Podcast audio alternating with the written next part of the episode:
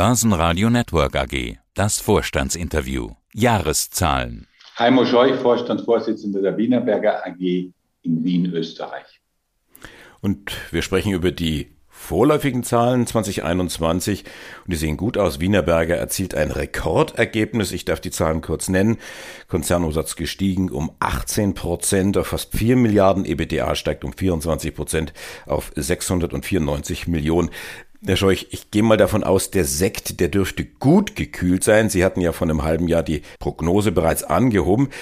Jetzt noch ein offensichtlich sehr gutes Q4, Umsatz plus 33 Prozent, EBTA fast 50 Prozent. Wo kommen denn die Steigerungen her? Grundsätzlich darf ich sagen, wir sind sehr zufrieden mit dem Ergebnis letzten Jahres und auch das Quartal 4, wie Sie sagen, war sehr stark. Wir müssen natürlich immer eines im Auge behalten. Punkt eins, beim Bau und wir sind ja eine Freiluftaktivität, wenn ich das so sagen darf, spielt natürlich das Wetter eine große Rolle. Wir hatten relativ mildes Wetter in vielen Märkten, auch noch im Dezember. Das heißt, wir konnten arbeiten und somit auch die Produkte liefern.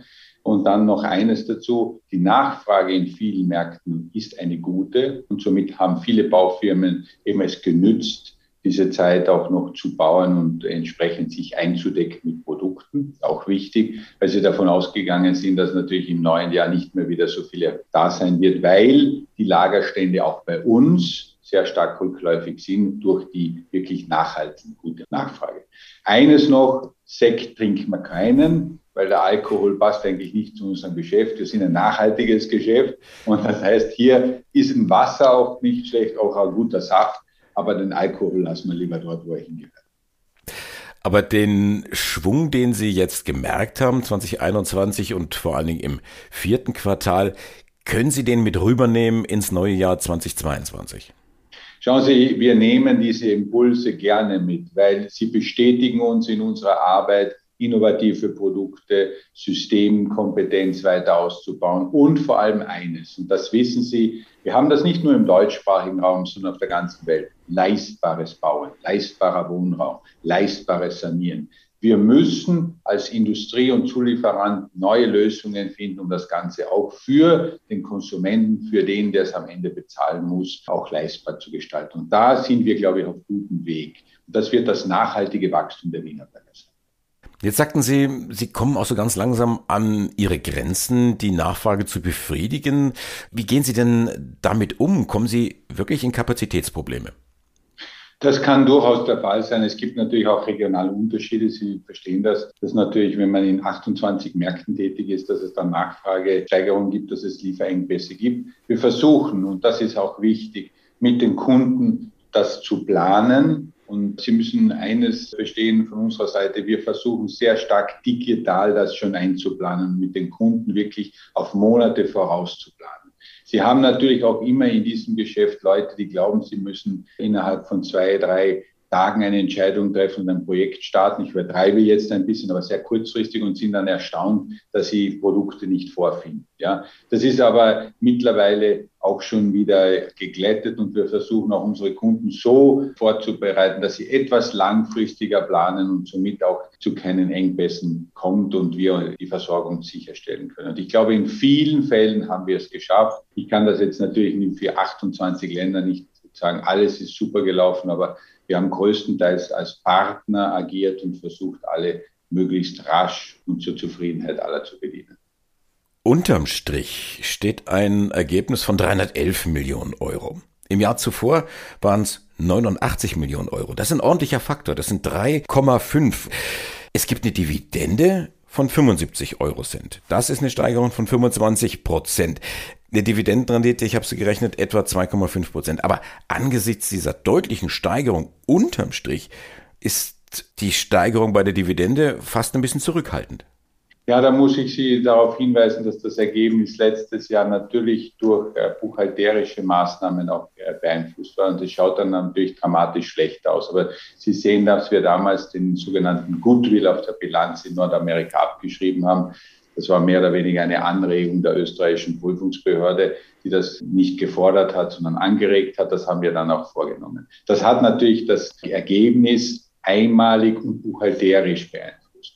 Das heißt, wenn Sie das dann wieder hm, bereinigen eigentlich, dann schaut das Ganze nicht so dramatisch aus, wie Sie sagen, dass jetzt der Ergebnisanstieg so groß war. Er war, er ist groß, er bleibt immer noch sehr stark, aber das mit der Dividende bringt man dann schon in eine bessere Perspektive. Das erlauben Sie mir diesen Ansatz. Und zweitens, bitte noch berücksichtigen, wir haben auch letztes Jahr relativ viel an die Aktionäre beziehungsweise auch Stakeholder zurückgeführt. Sie können sich erinnern, wir hatten einen Hybridbond und den haben wir ganz zurückgeführt und die Hybridbondhalter waren ja mehr oder weniger auch als Equity drinnen in der Wienerberger. Das heißt, wir konnten das auch zurückführen und somit haben wir mehr oder weniger 300 Millionen an Cash wieder an die Investoren der Wienerberger zurück. Also das ist immer in Gesamthaften zu sehen. Hm. Ich schließe aber nicht aus, dass ich das heute schon auch sage, dass die Dividende dann, wenn die ausgesetzte geschäftliche Entwicklung läuft, so zufriedenstellend wie letztes Jahr in diesem Jahr, dass wir sie dann auch wieder ganz ordentlich erhöhen. Das heißt, die, das Investment in die Wienerberger soll sich auch in Zukunft für unsere Aktionäre rechnen. Der Free Cashflow ist ebenfalls gestiegen um 6%. Die Nettoverschuldung ist angestiegen um 30%, jetzt auf über eine Milliarde, 1,1 Milliarden. Ich sehe aber auch, dass Sie offensichtlich umgeschichtet haben, also von kurzfristigen Verbindlichkeiten in langfristige Verbindlichkeiten. Was für eine Überlegung steckt dahinter? Wir haben natürlich auch dieses Zinsumfeld analysiert und haben gesehen, dass es hier natürlich besser ist, wenn man sich nachhaltig eindeckt. So ist auch unser Geschäftsmodell. Deshalb auch das Umschichten in langfristige. Und natürlich die Größe im Sinne von dem, dass wir natürlich auch versuchen werden zu wachsen in den nächsten Jahren und unser Geschäft noch weiter auszudehnen. Daraus ist es auch hervorgegangen, dass es notwendig ist, sich langfristig orientieren, was die Finanzierung betrifft. Investitionen und Merger and Acquisition, schauen wir den Part kurz an. 470 Millionen für M&A-Aktivitäten, dazu nochmal 280 Millionen etwa an Investitionen. Sie schreiben, Sie haben Ihre Position in Kernmärkten gestärkt. Wie meinen Sie das? Ja, wenn wir da die M&A-Tätigkeit, also Unternehmensübernahmen ansehen, in Amerika klare Nummer eins geworden mit dieser großen Übernahme in USA und in Kanada. Ausbau der Aktivität, jetzt führender Anbieter für Fassadensysteme. Das hat uns einen großen Schritt vorausgebracht. Das heißt, das ist eine klassische Konsolidierungsmaßnahme beziehungsweise ein Schritt industrieller Verstärkung in einem wichtigen Markt. In Europa, wenn ich die Akquisition einmal kurz analysieren darf, viele kleinere am Kontinent und eine größere in England und in Irland. England, Irland sehr stark in der Sanierung, weil da geht es um Wassermanagement am Dach und rund ums Haus. Und hier wiederum sehr zielstrebig, weil dort wollten wir in diesem Bereich mit einer Systemkompetenz wachsen. Das ist uns auch wieder gelungen. Sie sehen hier sehr gezielte Akquisitionen und nicht jetzt irgendwo etwas, sondern sagen, die Wienerberger hat die Kompetenz, das Wassermanagement in diesen Märkten. Und wir können mit unserem bestehenden Portfolio, ob das jetzt Dachziegel sind oder Fassadenziegel, dieses Produkt mitverkaufen an große Homebuilders in UK, das heißt eben große Projektentwickler. Und das ist das Ziel der Wienerberger auch in der Zukunft. Was Sie auch ausweisen, dass Sie Ihre CO2-Emissionen gesenkt haben. Sie schreiben 8 Prozent. Das ist gut für die Klimabilanz.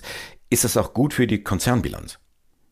Beides. Und es ist nicht nur gut für das Klima, für die Konzernbilanz, sondern es ist auch ein wichtiger Beitrag, den wir als Unternehmen leisten. Neben Biodiversität, neben Kreislaufwirtschaft, die Dekarbonisierung haben wir voll auf der Agenda. Sehen Sie, wir haben ja auch viele der über 17.000 Kolleginnen und Kollegen, die sehen ja einen Sinn in ihrer Tätigkeit und auch junge Kolleginnen und Kollegen, die zu uns stoßen. Das Unternehmen leistet was Positives für uns Menschen, leistet was Positives für den Planeten und macht am Ende alles das, was wir brauchen, Wasser, Energie, Leben, etwas, wo wir gestalten können, was Positives, was Neues und was Nachhaltiges. Und das ist ein großer Auftrag, den die Wienerberger hat. Und deshalb auch die klare Zielsetzung, damit Sie und andere sehen können, dass die Wienerberger etwas tut. Das ist wichtig. Wir sind eines dieser Unternehmen, die kurzfristige Ziele hat und auch langfristig die klare Vision der Dekarbonisierung. Jetzt sind Sie aufgrund Ihrer Lage, Hauptsitz in Wien, sehr nah an Osteuropa dran. Jetzt haben wir da ein Riesenproblem. Ukraine und Russland, das Thema eskaliert. Wie im schlimmsten Fall kann das das Geschäft der Wienerberger beeinflussen?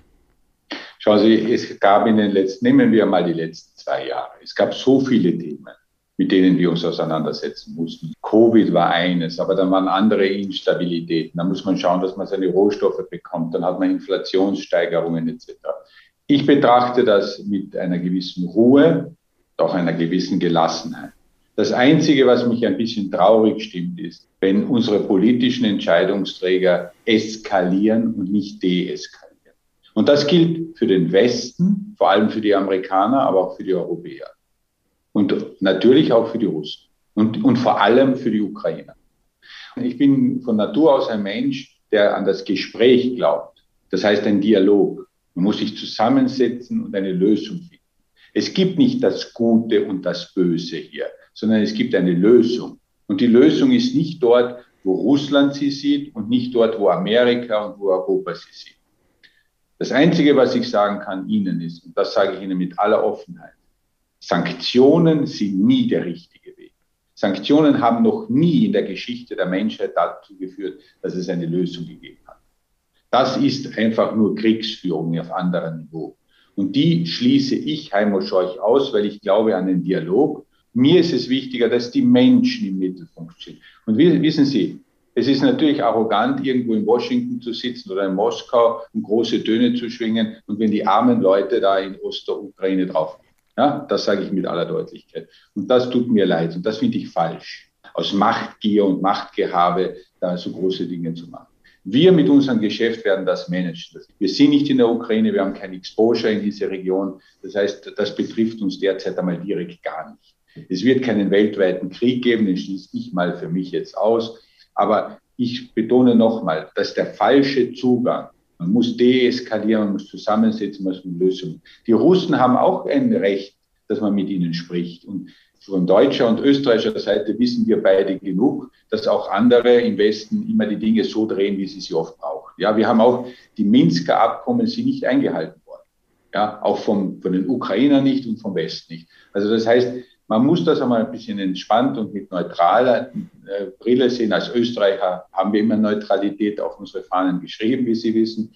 Das heißt, emotional ein bisschen runterkommen und einmal sachlich wieder diskutieren. Ich glaube, dass jetzt wichtig ist, dass es Menschen mit, mit Hausverstand wieder gibt und die an den Tisch treten und sagen, es geht ja um uns alle bitte und nicht um zwei, drei Leute. Sollte Österreich mal wieder einen Bundespräsidenten suchen, steht Heimo Scheuch bereit? Ich bin kein Politiker. Ich bin jemand, der gerne das tut, was er tut. Sehen Sie, meine Leidenschaft liegt in diesem Unternehmen. Ich habe das jetzt über viele Jahre führen dürfen.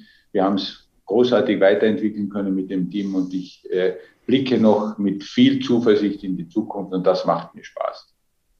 Heimo Scheuch, der CEO von Wienerberger zu den vorläufigen Rekordzahlen von dem Jahr 2021. Dankeschön fürs Interview und alles Gute. Ich danke Ihnen und schöne Grüße nach Bayern.